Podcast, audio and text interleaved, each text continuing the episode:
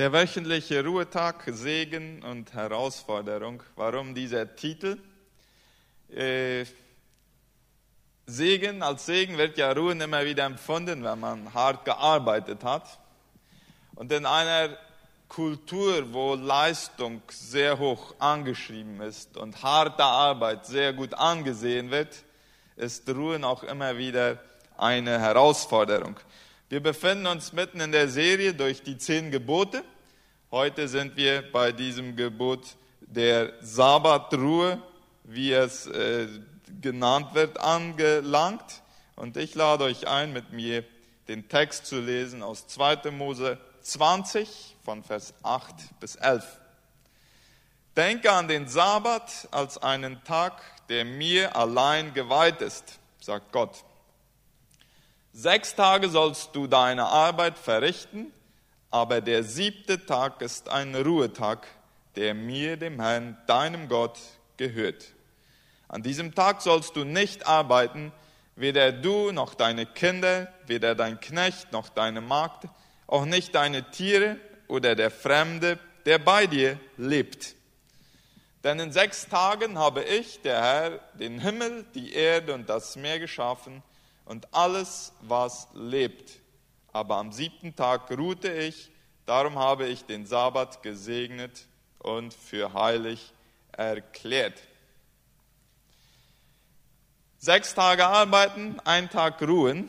Vielleicht müsste ich für einige mehr über sechs Tage arbeiten predigen und nicht so sehr über einen Tag ruhen.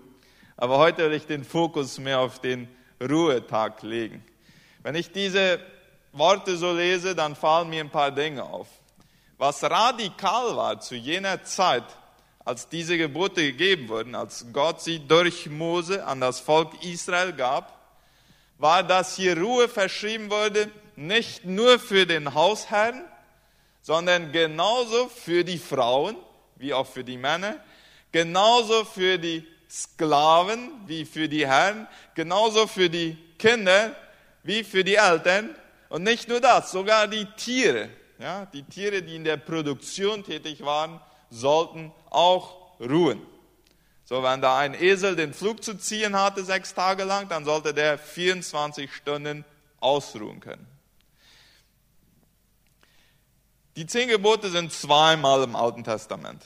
Einmal hier in 2. Mose Kapitel 20 und das zweite Mal in 5. Mose Kapitel 5. Und hier in diesem Gebot gibt es einen Unterschied. Ich weiß nicht, ob jemand von euch das mal aufgefallen ist. Wenn wir dieses Gebot, das vierte Gebot vergleichen, es ist in 2. Mose 20 anders aufgeschrieben als in 5. Mose 5. Und der Teil, der variiert, ist die Begründung, warum wir ruhen. Welches ist die Begründung hier? Ja, die Begründung ist, dass Gott selbst als er die Welt, das ganze Universum geschaffen hat, hat er sechs Tage gearbeitet und dann hat er einen Tag geruht. Und die Begründung in 5. Mose Kapitel 5 ist, dass man sich am, am siebten Tag, wenn man ruht, dann sollten die Israeliten daran denken, wie Gott sie aus der Sklaverei aus Ägypten rausgeholt hatte. Das ist der Unterschied. Also wir können sagen mit, mit den zwei Begründungen. Einmal, um, um, weil Gott es uns vorgelebt hat und zweitens, weil, weil wir uns daran erinnern und wir Christen heute in, in dem, dem Zeitalter des neuen Bundes und der Gemeinde Jesu, wir denken, am Sonntag nehmen wir uns ganz besonders Zeit an oder am Ruhetag. Nachher werde ich noch darauf kommen, warum wir uns am Sonntag treffen und am Sonntag ruhen und nicht am Sabbat oder am Samstag. Aber dass wir uns daran erinnern, wie Jesus für uns am Kreuz gestorben hat, ist und deswegen die Möglichkeit geschaffen hat, uns aus der Sklaverei der Sünde zu befreien. So, ich will auf fünf Fragen eingehen. Erstens, warum ist es wichtig, einen Tag in der Woche zu ruhen? Zweitens, warum ruhen Christen am Sonntag und nicht am Samstag oder der Sabbat, es war ja der Samstag? Dann drittens, warum fällt einigen von uns das Ruhen schwer? Viertens, wie können wir das Ruhen lernen, wenn wir zu denen gehören, die es nicht gut hinkriegen? Und fünftens, warum hat Jesus sich mit den jüdischen Leitern der damaligen Zeit gestritten über den Sabbat? Und was war der springende Punkt bei den Diskussionen, die sie hatten? Erste Frage. Warum ist es wichtig, einen Tag in der Woche zu ruhen? Wir sind nicht in erster Linie Leistungsmaschinen für Gott. Gott hat uns für Beziehung geschaffen. Mit ihm und mit unseren Mitmenschen. Ja, wenn wir auf die Schöpfung schauen, dann sehen wir einmal, dass Gott selber ruht. Warum ruhte Gott? Er hatte ja es gar nicht nötig. Gott wird ja gar nicht müde vom Arbeiten. Ruhe ist nicht nur ein Mittel zum Zweck. Es ist nicht nur dafür da, damit ich nachher wieder arbeiten kann. Ruhe hat einen Zweck in sich. Es ist äh, Auftanken, es ist Genießen, es ist Beziehungen, Freundschaften, Familie, äh, fördern und pflegen. An welchem Tag wurde der Mensch geschaffen? Am sechsten Tag. Was war gleich am nächsten Tag? Ruhetag. Also was hat der Mensch am ersten kompletten Tag gemacht? Ja, bevor er überhaupt irgendwas tun konnte, hat er erstmal geruht. Dann hat er auch gearbeitet. Ja, im Paradies musste man auch arbeiten. Es kann sein, dass wir im Himmel auch arbeiten werden. Arbeiten ist ja eine gute Sache. Aber auch da hat er erstmal geruht. Also es ist mehr als nur ausruhen, damit ich nachher wieder funktionieren kann. Ich habe zwei Gründe, warum es wichtig ist, einen Tag in der Woche zu ruhen. Der erste ist, Gott hat einen sechs, sechs plus eins Rhythmus in uns Menschen hineingelegt. Ja, wenn ich ein, ein Auto kaufe, dann gibt der Hersteller mir eine äh, Anleitung mit, wie ich jetzt mit dem Fahrzeug am besten umzugehen habe. Und jedes Fahrzeug muss nach so und so vielen Kilometern einmal Wartung machen. Ja, alle 5000 oder alle 10.000, je nachdem, ob man Toyota oder Nissan fährt. Und äh, dann muss das einmal alles durchgeschaut werden. Könnte ich auch länger fahren, ohne zur Wartung zu fahren? Ohne Wartung zu machen? Ja, ich könnte. Ja, das geht. Aber mittelfristig wird mein Auto nicht die Leistung bringen, die es bringen könnte, wenn ich regelmäßig danach schaue, dass alles gut unterhalten wird. So, unser Schöpfer hat uns auch eine Leitung, Anleitung mitgegeben und da hat er reingeschrieben, ich habe dich für einen 6 plus 1 Rhythmus geschafft, geschaffen. Ja, nicht, dass du 7, 24 durchmachst. Dafür ist keiner von uns geschaffen. Es ist ja interessant, dass die Sieben-Tage-Woche, die christliche Wurzeln hat oder jüdisch-christliche im Alten Testament, praktisch in den aller, allermeisten Kulturen zu finden ist. Ja, so in den arabischen Kulturen, sogar in Japan und China äh, ist die Sieben-Tage-Woche bekannt. Es hat Versuche gegeben, die Sieben-Tage-Woche aufzulösen. Zum Beispiel der Napoleon ja, der französische Kaiser, Heeresführer, der wollte die Dekadie einführen, die Zehn-Tage-Woche. Der wollte den, Christ, den, den Sonntag auflösen. Und er hat, diesem Mann schien ja nichts unmöglich zu sein. Ja? Der hat Sachen hingekriegt, das ist unglaublich. Aber dies kriegt er nicht hin. Nach zehn Jahren Versuch musste er einsehen, dass dann sein Volk nicht mitmachen würde, trotz schwerer Strafen und äh, dann ist man wieder offiziell zu sieben Tage Wochen zurückgegangen. Der zweite Grund ist, eine regelmäßige Ruhe macht unsere Arbeit effektiver. Es gibt einen Bericht von zwei Gruppen, die in den Anfangsjahren von den Vereinigten Staaten vom Osten zum Westen zogen, um Gold zu suchen. Und eine Gruppe wurde von einem gläubigen Mann angeleitet, und eine Gruppe wurde nicht von einem gläubigen Mann angeleitet, also von einem nichtgläubigen Mann angeleitet. Die eine Gruppe hat alle sieben, äh, das war ja noch nicht äh, zivilisiertes Land, es war eine lange Reise. Die eine, Woche hat, eine Gruppe hat jeden siebten Tag Stopp gemacht, ausgeruht, Gottesdienst gefeiert. Die zweite Gruppe hat das nicht gemacht. Interessanterweise kam die Gruppe zuerst an, die regelmäßig geruht hat.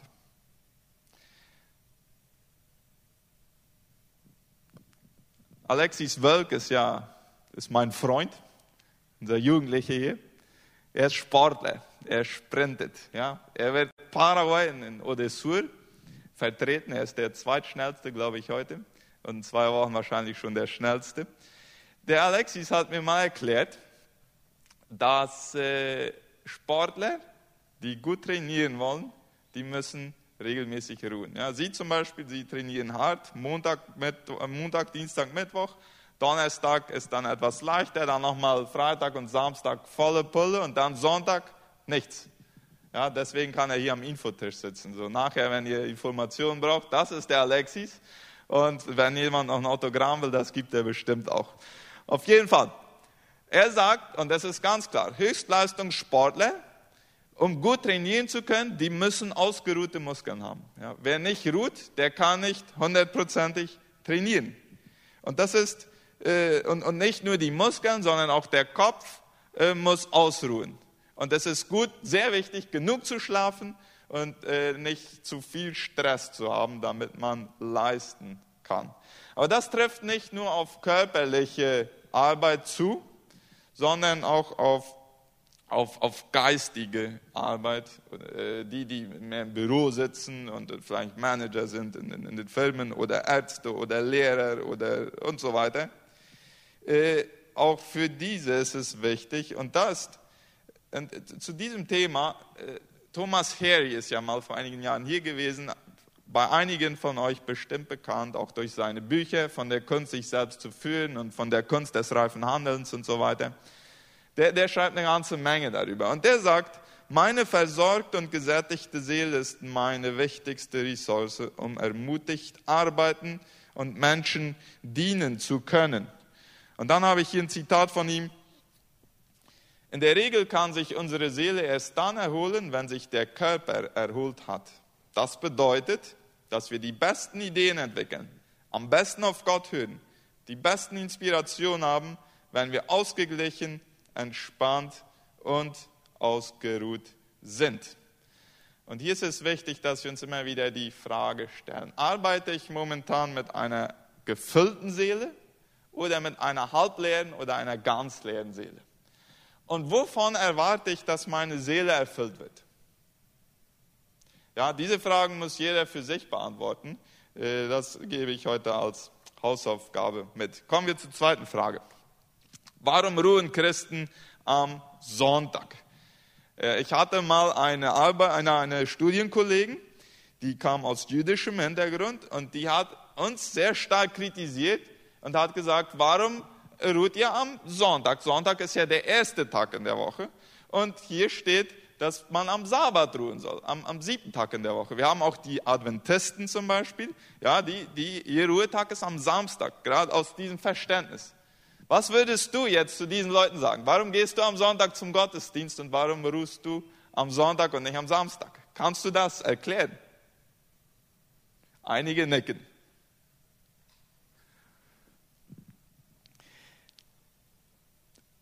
Das Prinzip 6 plus 1 fängt nicht hier mit den zehn Geboten an.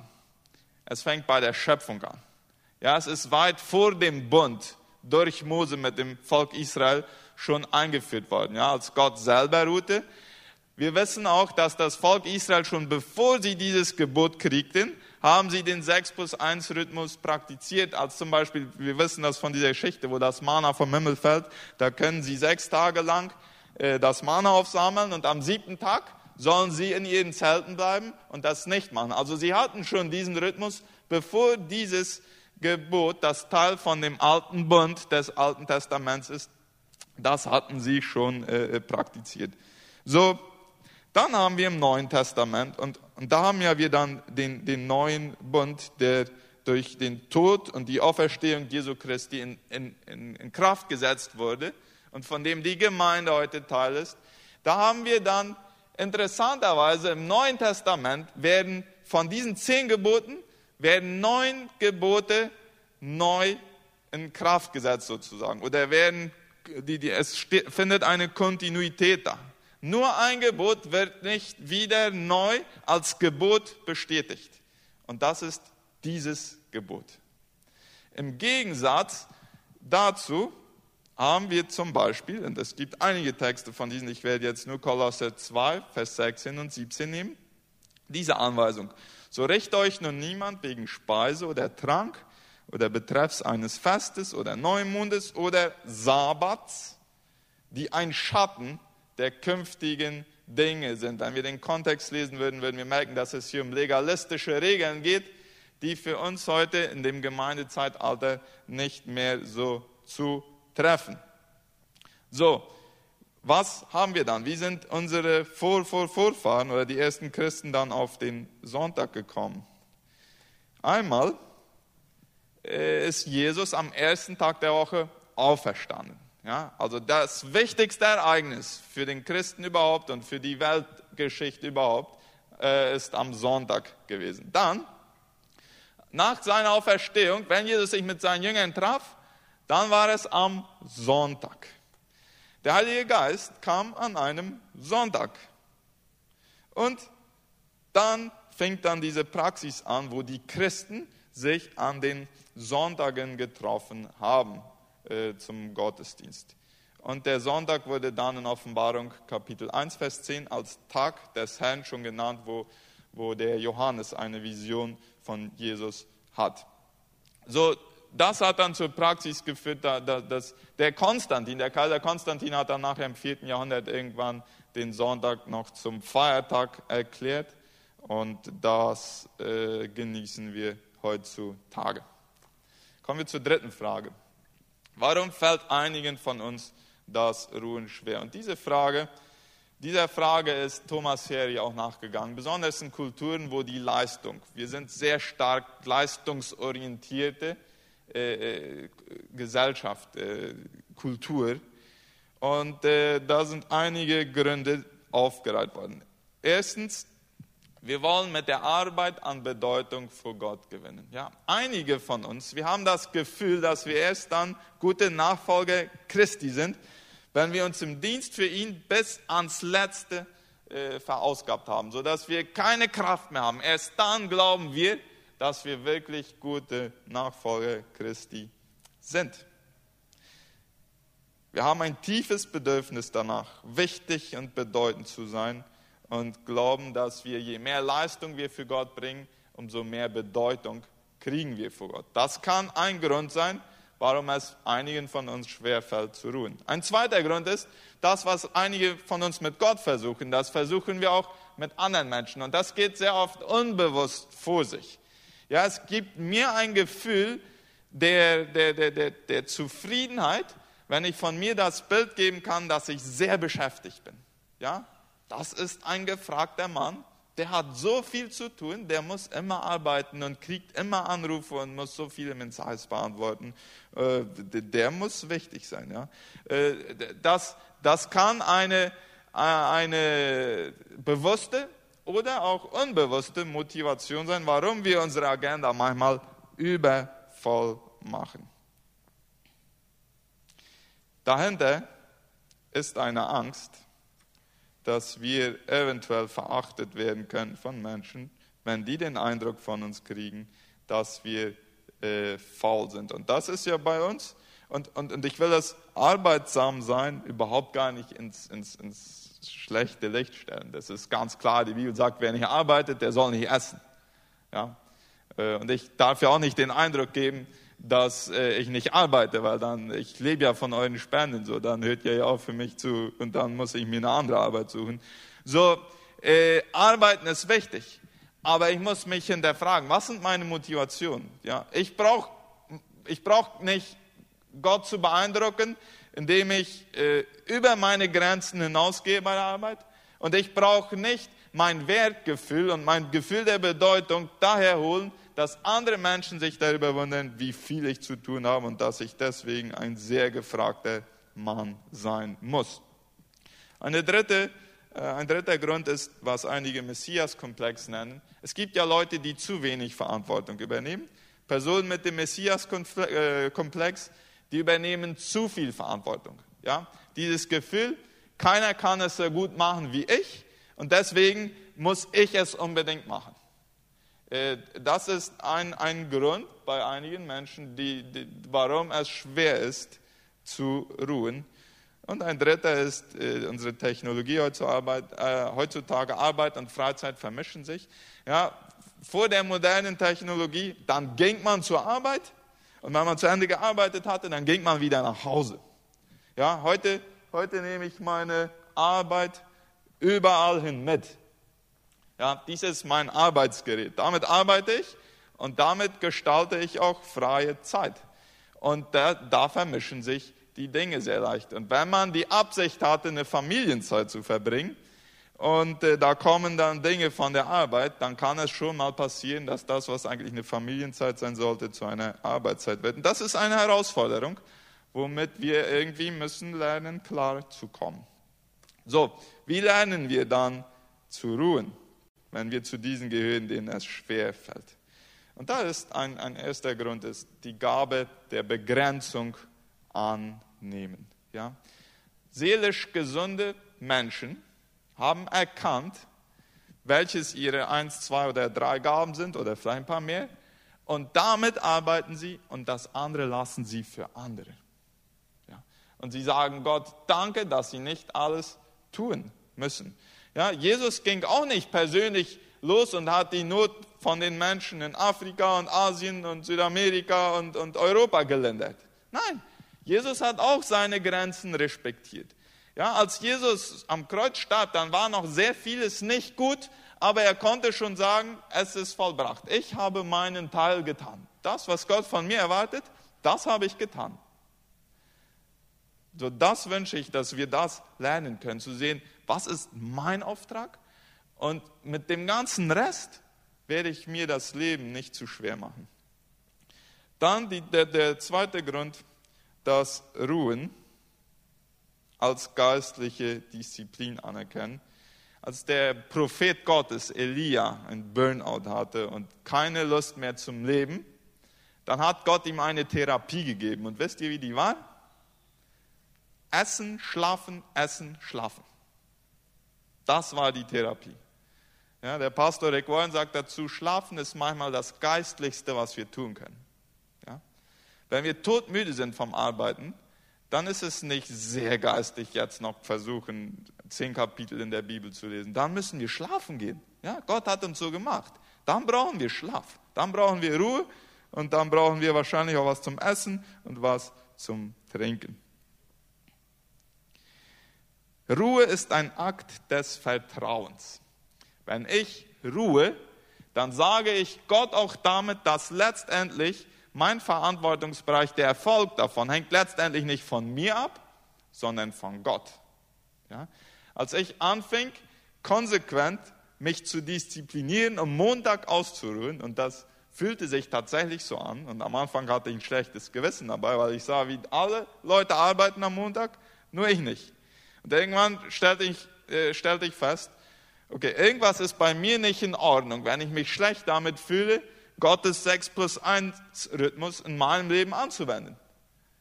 So, äh, ich habe es dann getan. Manchmal waren irgendwie innere Kräfte da, die mich drängen wollten. Aber was ist, wenn du nicht dies oder nicht das oder nicht das machst in der Gemeinde? Dann wird es liegen bleiben und die wird darunter leiden.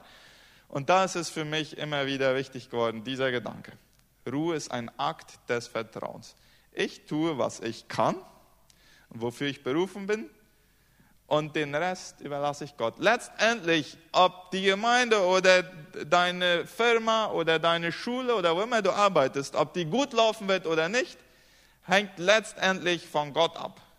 Und nicht von dir. Er erwartet von dir und von mir, dass wir unseren Teil tun. Aber letztendlich hängt es von Gott ab. Und ob wir eine gute Arbeit machen oder nicht, hat mehr damit zu tun, ob wir gute Entscheidungen treffen, als damit, wie sehr viel wir arbeiten. Und wir treffen bessere Entscheidungen, wenn wir ausgeruht sind. Wer ausgeruht arbeitet, der trifft viele Entscheidungen und bessere Entscheidungen und kann sich deswegen viel Zeit sparen, um irgendwie die Fehler auszubügeln, die, die man begangen hat. So, wer diesen 6 plus 1 Rhythmus nicht respektiert, da sagt der Körper oder die Seele oder der Geist, das kassiere ich mir zurück. Und dann liegen wir normal im Krankenhaus und dann arbeiten wir wieder weiter. Ja, manchmal hat Krankheit was damit zu tun, dass wir diesen 6 plus 1 Rhythmus nicht respektiert haben. Und kommen wir zur letzten Frage. Warum stritt Jesus mit den Pharisäern über den Ruhetag? In Lukas 6, Vers 1 haben wir einen von diesen Streitereien, die Jesus mit den religiösen Typen da hatte. Vers 1. An einem Sabbat ging Jesus mit seinen Jüngern durch die Getreidefelder. Die Jünger rissen einzelne Ähren ab, zerrieben sie zwischen den Händen und aßen die Körner. Und das hatten die Pharisäer gesehen. Was machten sie dann? Da beschwerten sich einige Pharisäer, was tut ihr da? Das ist am Sabbat doch gar nicht erlaubt. So, was war das Problem hier? Die jüdischen Führer hatten zum Sabbatgebot nochmal 1500 zusätzliche Regeln aufgeschrieben, die ein Jude zu befolgen hatte. Und Jesus und seine Jünger, die hatten hier vier von den 1500 Regeln gebrochen. Aber wo hatten sie das getan? Indem sie Weizen ausrauften, hatten sie geerntet. Ja, das durfte man nicht machen. Indem sie Körner von der Spreu trennten, haben sie gedroschen. Als sie in die Hände pusteten, um die Spreu vom Weizen zu trennen, dann haben sie geworfelt. Und als sie den Weizen schluckten, dann haben sie ihn eingelagert. So, das waren die vier Brüche dieser 1500 äh, äh, Regeln, die, die Jesus da gemacht hat. Und, und was Jesus dann zu ihnen sagt, wisst ihr was, ihr habt durch eure ganzen Gesetze und Regeln, habt ihr ganz vergessen, was eigentlich der ursprüngliche Sinn des Ruhetags ist. Der Ruhetag ist für den Menschen geschaffen und nicht der Mensch für den Ruhetag. Ja? Also er ist für uns zum Nutzen. Er soll uns nicht versklaven und wir sollten uns davor, äh, wir sollten nicht den Fehler begehen, sehr viele Regeln aufzustellen, was darf ich machen und was nicht, äh, sondern zu fragen, wie kann ich den Ruhetag gestalten, dass ich neue Kraft kriege, dass meine Beziehung mit Gott, mit meinen Mitmenschen gepflegt wird und dass ich mit Lebensfreude und Lebenshoffnung durch die nächste Woche gehen kann. Ich schließe. Gott hat uns für einen 6 plus 1 Rhythmus geschaffen. Einen wöchentlichen Ruhetag zu halten zeigt, dass wir nicht nur zum Leisten, sondern auch für Beziehung und Genießen geschaffen sind. Wir erkennen unsere Begrenzungen an. Wir erinnern uns, dass Jesus auferstanden ist und uns die Möglichkeit zur Sündenvergebung gibt, was unsere eigentliche Ruhe ist wenn wir an dem Moment rankommen, wo wir inneren Frieden bekommen, weil unsere Sünden durch Jesu Tod und Auferstehung vergeben sind. Ich lade euch ein, aufzustehen für den Segen. Vater, wir danken dir für das Geschenk des Ruhetags. Wir bitten um Vergebung, wo wir nicht respektiert haben, wie du uns gemacht hast. Herr, hilf du uns, den Ruhetag so zu gestalten, dass er seinen Sinn und seinen Zweck erfüllt, wie du ihn bestimmt hast. Dass wir zu neuen Kräften kommen. Dass wir uns auf das besinnen können, was du für uns getan hast. Dass wir die Beziehung mit dir und mit unseren Mitmenschen stärken können. Herr, und in diesem Sinne bitte ich dich, dass du einem jeden Einzelnen segnest, der heute hier ist dass du ihm Kraft gibst für seine Herausforderungen, die in der nächsten Woche auf ihn warten, dass du Erfolg gibst bei den Entscheidungen, die getroffen werden und dass du uns hilfst, gesunde Beziehungen mit unseren Mitmenschen zu leben. Erfülle du uns mit deinem Geist, leite du unsere Gedanken, unsere Gefühle und unsere Entscheidungen in Jesu Namen. Amen.